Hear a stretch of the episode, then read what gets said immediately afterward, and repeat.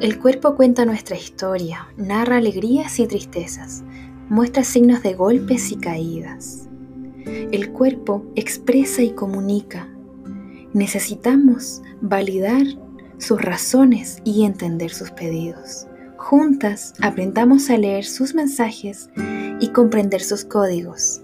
Bienvenidas al podcast de psicología El cuerpo es el camino.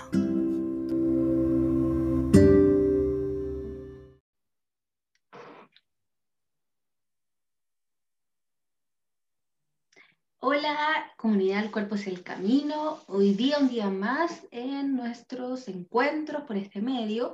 Y con Aline, el día de hoy queremos abordar un tema que nos parece bien interesante, que tiene que ver con cómo hablamos de nuestro cuerpo, cómo nos referimos a él.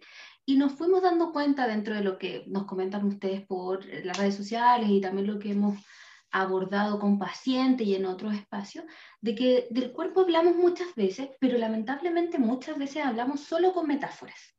No los nombramos por sus zonas, por el nombre que debe ser, y, y, las metáforas a veces nos dejan ideas sueltas y nos deja también en la interpretación de cada uno. Y hoy día queríamos abordar algunas metáforas en específico, pero antes de entrar en lleno al tema en sí, quiero darle el espacio a Lynn para saber cómo estás, cómo te ha tratado la vida, Lynn, en qué has estado. Hola Andrea, hola comunidad, ya estamos en el mes de abril, yo no lo puedo creer, cómo ha pasado tan rápido el tiempo.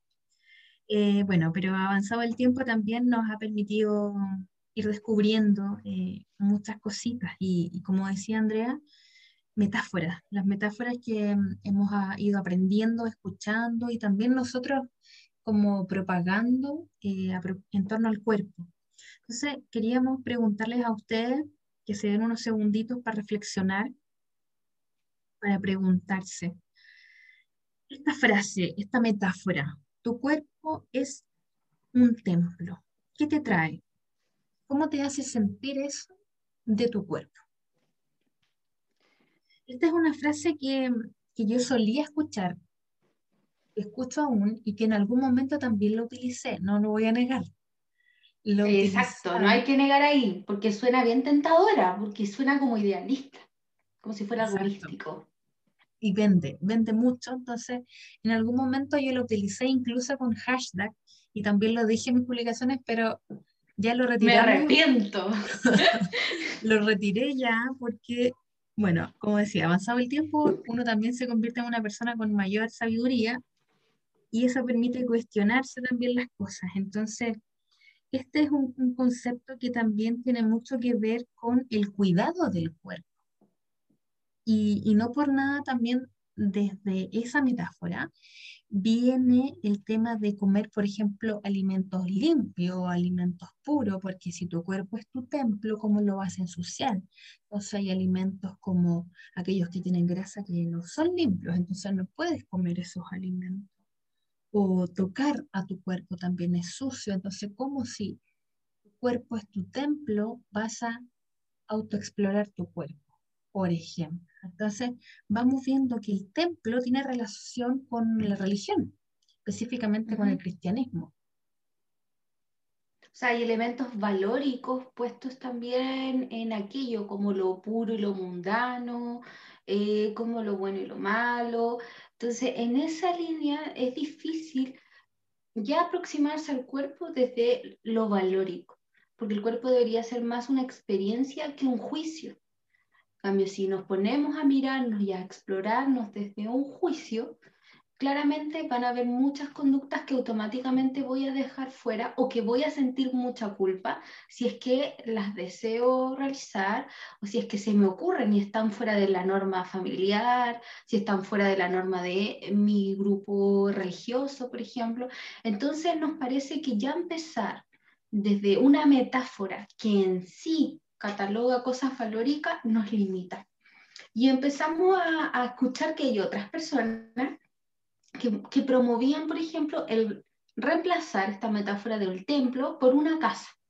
Y hemos hablado harto con alguien respecto al tema y nos parece una metáfora eh, interesante igual de explorar, porque ¿Cuál es la diferencia de una casa? Si nuestro cuerpo es nuestro hogar, si nuestro cuerpo es nuestra hábitat, eh, el poder darle una forma, el poder hacerlo carne, el poder hacerlo más íntimo y más propio y dándole particularidad, porque cada hogar, cada casa es muy distinta a la otra.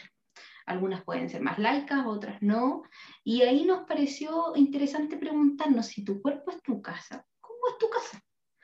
Tu casa es una casa llena de, gente, es una casa más vacía, es una casa que busca criar o es una casa que se busca aislar. Eh, no sé cómo te suena, Lynn, esta idea de que sea tu casa sin una valoración idealista o religiosa, sino que más bien por el solo hecho de habitarse.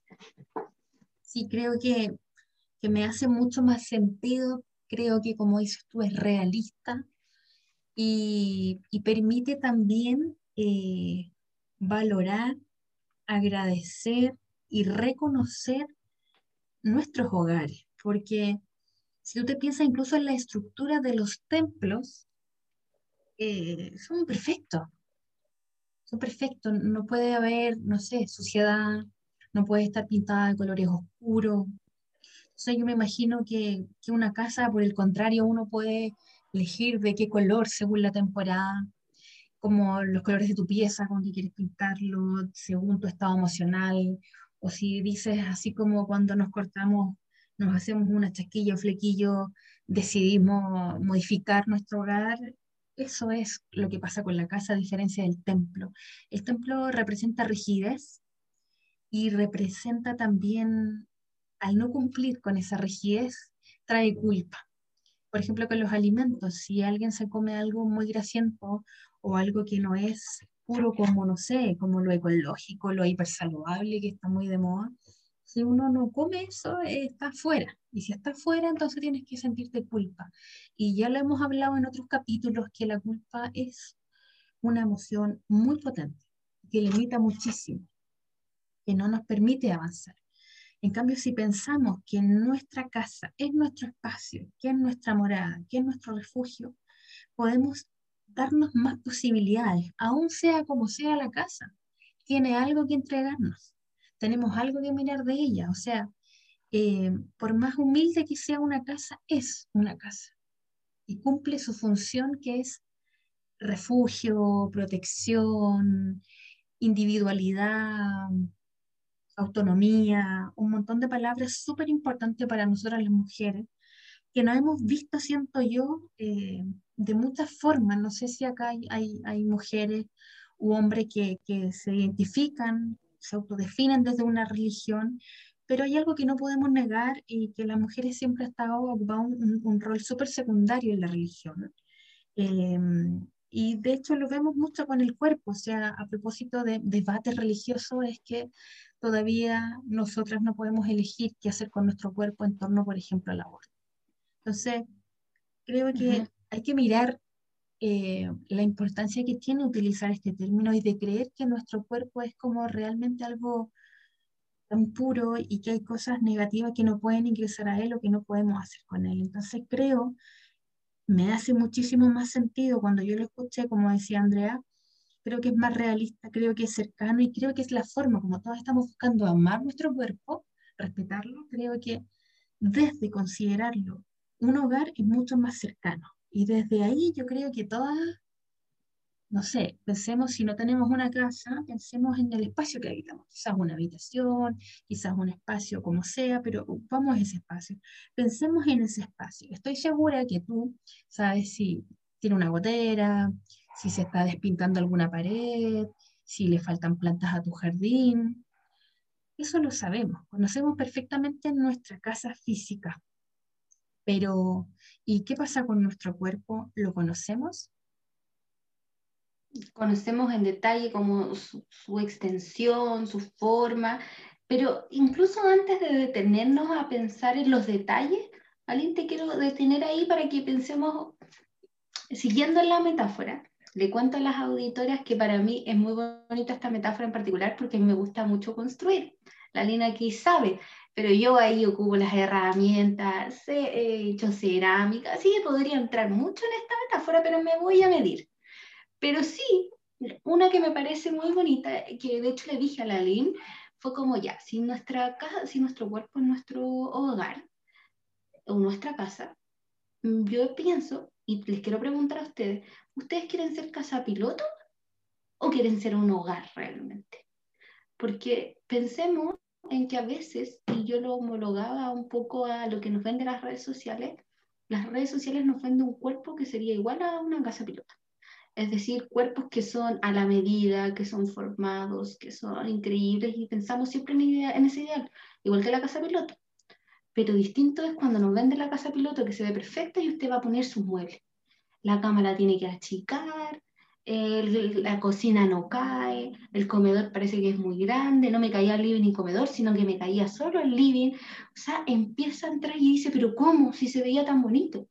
Y una, la casa piloto nos muestra de que en realidad, claro, en el papel se veía súper bonito porque está súper modificada, eh, ajustada y mostrada para que tú pienses que es el ideal. Pero cuando entras a, usarla, a adaptarla, a darle sonidos, a darle espacio, a, ponerle tu corazón ahí, no, no va a ajustar igual. Entonces, si ya te estamos invitando a mirar tu propio cuerpo con esta metáfora de la casa, eh, ¿cómo lo estás haciendo tú? Le estás exigiendo a tu cuerpo ser la casa piloto que siempre es perfecta, que nada se sale del lugar, pero para llegar a eso es una forma súper artificial. ¿O quieres habitar tu casa como con todo, a pesar de que los muebles no te caigan, de que los espacios no se ajusten? Eh, no sé, le dejamos ahí la invitación. ¿Cómo quiero ver mi cuerpo? ¿Como la casa piloto o, la voy a habitar y voy a hacerle una casa amorosa y, y realmente íntima y acogedora? Claro, de hecho hay, diferencias, me parece genial esta analogía que tú haces, Andrea, porque sí, pues eh, yo creo que el deseo de muchas personas es ver su casa estéticamente como una casa piloto, no son realmente preciosas y la decoración, pero sí, pues la realidad no es lo mismo eh, un cuerpo que solo se mira o que es solo para mirarse, a un cuerpo que tiene que habitarse. Es distinto y, y eso también es súper interesante mirarlo muy críticamente. Muchos de los cuerpos que vemos en redes sociales, que tenemos la tendencia a admirarlos, son solo para eso. Si tú te vas a la vida de esas, pensemos en mujeres que desarrollan como su trabajo en torno a su cuerpo, tú ves su vida, se levantan, toman agua, hacen cardio en ayuna, después desayuno, sus batidos, entrenar, pero yo nunca las veo haciendo aseo, por ejemplo. Nunca las veo en clases, nunca las veo que están trabajando, nunca las veo que están preparando una cena para, no sé, cinco o siete personas. Eh, no las veo tomando el transporte público o no las veo manejando un auto en un taco. No las veo lavando la ropa que son las cosas que finalmente, claro, son responsabilidades que muchas veces asumimos, pero son las formas en que nuestro cuerpo nos permite vivir también, pero no vemos eso. Entonces, es un cuerpo que tenemos que tener súper claro que es para ser admirado pero no para ser habitado, porque si ese cuerpo fuera habitado, tendría las características que tiene nuestro cuerpo. Es decir, por ejemplo, haber transitado por una maternidad, haber transitado por una cirugía, haber transitado, no sé, por periodos depresivos y eso significó una pérdida de peso importante, significó quizás cicatrices, porque para evitarlo también tengo que sufrir caídas y rasguñones, ¿no? Un niño que no juega no aprende, lo mismo con el cuerpo tuvimos que aprender de la vida a propósito de marcas que también hay en nuestro cuerpo. Entonces nuestro cuerpo es para ser habitado. O puede ser incluso que esos cuerpos que han sido invertidos y dedicados para trabajarlo y ser admirados en redes sociales, a lo mejor también sufrieron situaciones de estrés o situaciones complejas como esta, pero tienen otro capital económico y humano para tapar esas cicatrices también. Es decir, a lo mejor sí fue por una maternidad, pero te aseguro que lo más probable es que haya tenido las mejores cremas, haya tenido los mejores especialistas para poder esa piel se sostuviera, rápidamente volvió al gimnasio, o sea, tuvo otras condiciones que fueron soporte para que no quedaran evidencias en esa corporalidad. Por tanto, hay un material de base para lidiar con esos cambios corporales que son propios, eh, que hacen la diferencia de que no se vea un cuerpo igual que el cuerpo habitual, que no tiene todo ese soporte detrás. Y no lo, y no lo tiene porque claramente una modelo, por ejemplo, o alguien fitness que dedica su vida, su entrenamiento, es parte de su trabajo, es parte de su forma de vida y por eso tiene que tener ese material, es un poco artificial. En cambio, la vida diaria no es parte de lo que tenemos. Eh, y, también eh, es como natural y es parte del registro corporal que vayamos quedando con ciertas representaciones de todas esas etapas de la vida. Sí, exacto. Qué importante eso. Son representaciones de las etapas de la vida, de los ciclos que vamos viviendo. Entonces, desde ahí yo creo que, como decía Andrea, con el cuerpo se ha negado mucho a propósito de este templo perfecto ¿no? que estamos hablando, de esta primera metáfora que incluimos, em, hay muchas cosas que nos han impedido acercarnos al cuerpo o habitarlo desde un lugar distinto más allá de solo mirarlo o de admirarlo. Se nos ha negado y nos hemos negado porque la verdad es que seamos bien honestas. Estamos en, en una era en donde lo intelectual es más importante que lo que tú sientes. De hecho, hablábamos con Andrea sobre el tema de las emociones, ¿no? No sabemos hoy día, de cierta forma, lidiar con ellas, eh, pero sí podríamos resolver perfectamente un problema matemático. Cuando quizás el problema matemático es muchísimo más complejo. Exacto, como que se ha racionalizado y se ha hecho mucho esta separación de mente o pensamientos y cuerpo, de hecho, médicamente habitualmente nos abocamos a resolver lo del cuerpo como algo principal y no los problemas de salud mental, como si fueran en realidad algo que tú puedes resolver racionalmente. O sea, tienes que sentirte bien, si no es tan terrible. O cómo no vas a superar esto si yo he pasado por cosas peores, porque se minimiza la carga emocional que pueda tener esa persona y se le incita a que racionalmente decida sentirse mejor sin eh, poder valorar todo lo que implica las emociones que están detrás de ese pensamiento depresivo o ese pensamiento de tristeza. Entonces, como que estamos dividiendo un poquito esto, cuerpo y alma, o minimizando también los sentimientos, como dice Aline. Y no debería ser así. O sea, un hogar tiene una complejidad completa, en donde ojalá y esperamos que el hogar que tú has hecho a partir de esta metáfora y cómo deseas que llegue a ser tu hogar o tu cuerpo, sea incluyendo ambos elementos de una manera más compleja y complementar. Claro, exactamente. Y, y, esta dualidad, que como decía Andrea, se ve mucho en, en, el área de salud. De hecho, sin ir más lejos, hoy día acabo de ver una recomendación del MinSal que decía, si tú tienes crisis de ansiedad, eh, si tú sientes, te sientes angustiada a propósito de la cuarentena, primera recomendación, relájate. Gracias, no lo había pensado, pero qué maravilla. y piensa que esto es transitorio. Mm, entonces es lo mismo, atender todo desde lo racional. Entonces, bueno, no nos ha ayudado esta separación mente-cuerpo, que viene, proviene de la filosofía de Platón. No nos ha ayudado creer que es mejor el que lee más, el que tiene más título, pero no el que ha vivido experiencia o no el que lleva 20 años teniendo una práctica, sino que es importante el que tiene título. No nos ha ayudado esa valoración de lo racional por sobre la experiencia y tampoco no nos ha ayudado mucho un tema que siempre tratamos, que este fin es un poco tóxico, donde no te invita a habitar tu cuerpo, ¿no? Desde lo real que estamos hablando invita a cuidar de tu cuerpo, pero a cuidar una talla, a cuidar un peso, a cuidar un número y a cuidar tu alimentación desde esos deberes, ¿no? Como normas. No te pregunta si realmente eso es lo que quieres comer, si eso es lo que quieres hacer, si ese ejercicio que estás haciendo es placentero o no es placentero. Eh, en el fondo no te pregunta eso y, y tampoco es, es, tan rígido porque finalmente te dice si tienes un cumpleaños, no, tienes que llevar tu comida aparte, no puedes disfrutar.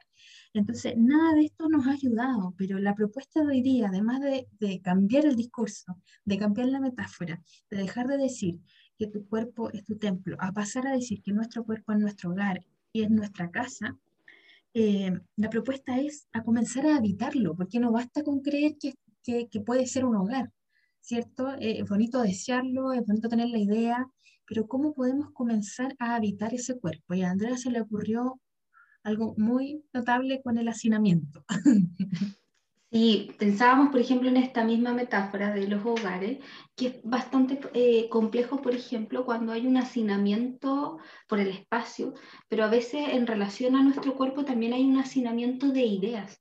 Y quizás podemos partir por ahí. O sea, este es mi hábitat, este es mi cuerpo, y las ideas que tengo por mi cuerpo, primero tengo que pensar, ¿son mías? O en realidad las tengo asignadas de otros actores en mi vida. Es decir, yo rechazo mi cuerpo porque mi familia tiene un discurso sobre mi cuerpo, porque mi pareja tiene un discurso sobre mi cuerpo, porque mis amigos tienen un discurso sobre mi cuerpo o porque la televisión tiene un discurso. Primero, primero que todo, poder diferenciar cómo vienen los discursos y entre ellos reconoce cuál es el tuyo.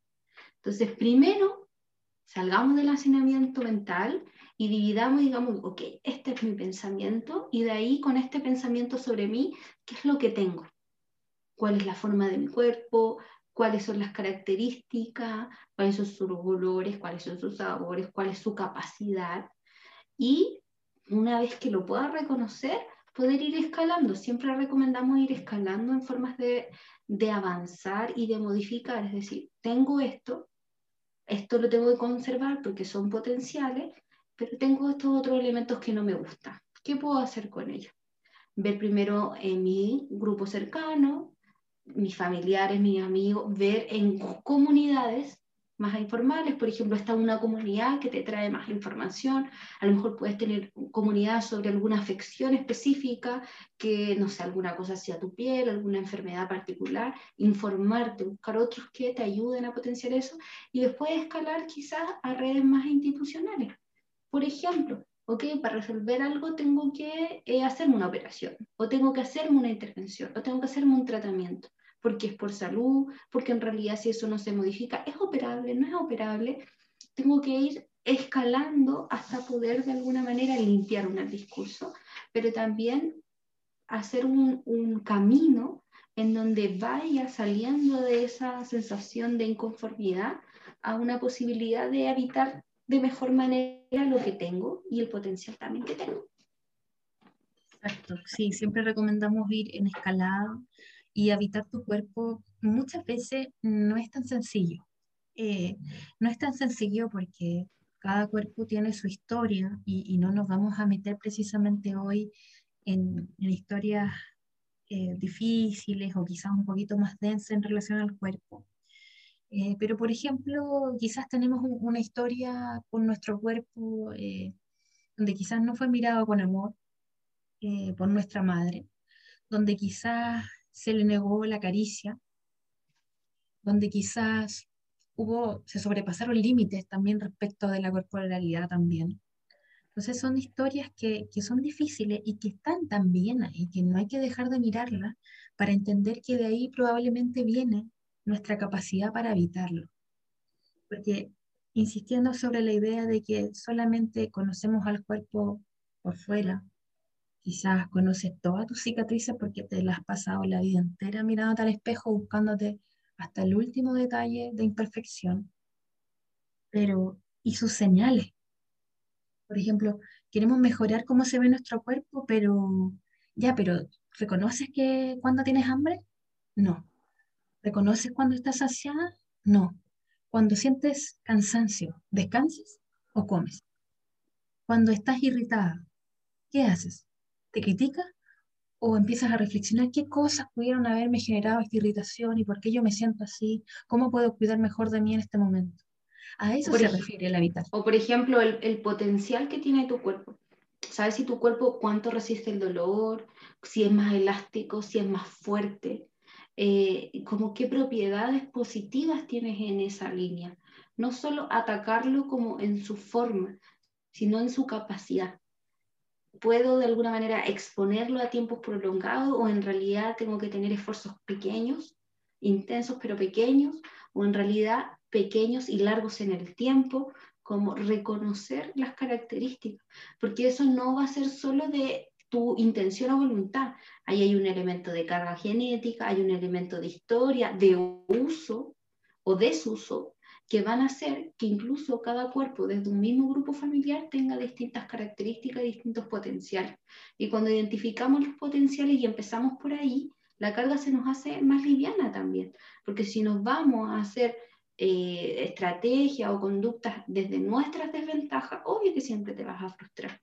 Y también vas a ser injusta, porque tú, te aseguro que todos los cuerpos con todas las historias, con malformaciones o con características atípicas o con características típicas, todos los cuerpos vamos a encontrar eh, elementos que son de mayor capacidad, de menor e intermedias, si el cuerpo tampoco es polar. O sea, vas a tener una diversidad de elementos y que van a ir cambiando también según tu edad.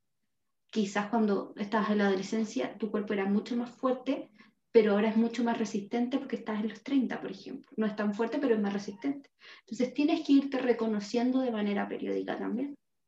Qué lindo eso, qué lindo mirarlo también, no solo como de sus señales, de su sabiduría, en el fondo mirar el cuerpo como brújula, sino también empezar a mirarlo como con toda su potencialidad, porque en el fondo también esta imagen corporal negativa que hemos desarrollado eh, también tiene que ver con eso, con quedarnos todo el tiempo con lo que no hace, con lo que no puede hacer, con lo que no logra hacer, con lo rígido, con lo inflexible que es, pero porque también he intentado eh, meterme, encajarme en una caja donde no le pertenece a mi cuerpo. Cada cuerpo tiene su espacio, tiene un espacio que ocupar y hay que buscarlo en relación al conocimiento corporal, en relación al conocimiento de cada parte del cuerpo es rica en sensaciones y si ponemos el foco adentro, vamos a descubrir grandes cosas, ¿no? Todo lo que está ocurriendo adentro también tiene un reflejo fuera.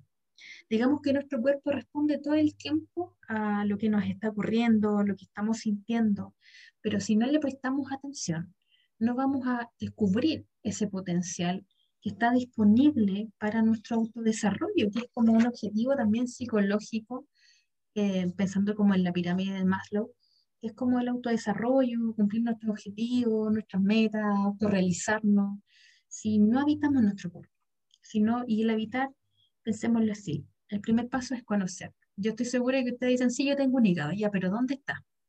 No tenemos idea, ¿cierto? Y tu corazón, sí, está como con país al lado, ya, pero ¿en qué parte? ¿Y qué función cumple?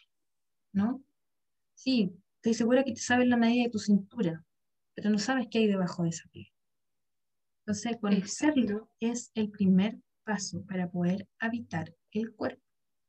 Después de eso yo diría que experimentarlo. ¿Cómo podríamos experimentar el cuerpo, Andrea? Pasar más tiempo con nuestro cuerpo. Pasar más tiempo y probarlo. Y probarlo desde, también por ejemplo, el goce, la autoexploración, la práctica, es decir, por ejemplo, que me permita disfrutar de un logro físico en un deporte, que me permita una capacidad quizás cognitiva de algún logro eh, académico o profesional, eh, que me permita alguna protección, por ejemplo, capacidad de, huida o de acercamiento a algún elemento, o incluso la autoexploración en el goce. O sea, por ejemplo, tú dices que ha habitado tu cuerpo. ¿Será que todas las oyentes de, este podcast han podido tener eh, una exploración corporal que le permita un orgasmo, por ejemplo? ¿Te has conocido previo a una interacción con un otro? Es una buena pregunta. Si la respuesta es no, es preguntarse entonces, ¿Hay un autoconocimiento previo de que mi cuerpo se experimente con un otro o en realidad no lo ha evitado tanto? Desde todos esos elementos, es decir, conocerse en todas las capacidades que tiene mi cuerpo y ideal, sobre todo las que tienen que ver con el disfrutarlo, desde el placer directo o desde la felicidad, la alegría en general desde las emociones y, y ese explorar yo creo que tenemos, bueno, qué lindo eso de que incluso conocer tu cuerpo desde el cuerpo, ¿no? No, no desde la mente, porque podríamos estar también yéndonos a leer un libro de dónde está el hígado, ¿no? Pero desde el cuerpo, cómo experimentarlo. Y desde ahí ocupemos nuestro sentido. Como decía Andrea, la autoexploración quizás vamos a utilizar más el tacto, o quizás vamos a utilizar más el olfato, ¿no? Eh, tenemos un montón de olores en nuestro y, y nos hemos olido realmente, no, hemos tenemos un montón de líquidos, de fluidos en nuestro cuerpo. Lo hemos mirado, lo hemos tocado, lo hemos olido. Está toda la fuente de información ahí respecto de nuestra sabiduría, así como la naturaleza es perfecta, nuestro cuerpo también lo es. Entonces, utilicemos nuestros sentidos y para conocerlo y empezar a explorarlo, un primer ejercicio que te queremos dejar, que insistimos, tiene que ser siempre en, en niveles, que es poder mirar tu cuerpo en el espejo. Sería ideal poder mirarnos desnuda, pero sé que esto no es tan fácil para todas las personas. Entonces quizás puede ser vestida o con pijama. Y si eso te incomoda, bueno, el otro nivel, que también es muy válido, quizás mirarte solo tu rostro. Y si no es fácil, bueno, elegir una parte de tu cuerpo que te gusta y mirar esa parte de tu cuerpo por 30 segundos y ver qué pasa. Mirar qué cosas encuentras, eh, qué cosas descubres, qué emociones te trae. Y así ir paso a paso ocupando los distintos sentidos que tú tienes para explorar, conocer y por supuesto habitar tu cuerpo. Bueno, esperamos que tomen este ejercicio, que les haya gustado la temática de hoy y que nos podamos encontrar en otro episodio. Como siempre, déjenos sus comentarios en las redes sociales y si se animan nos dejan algún tema a tratar. Besos, que estén todos muy bien. Estén muy bien, chao, chao.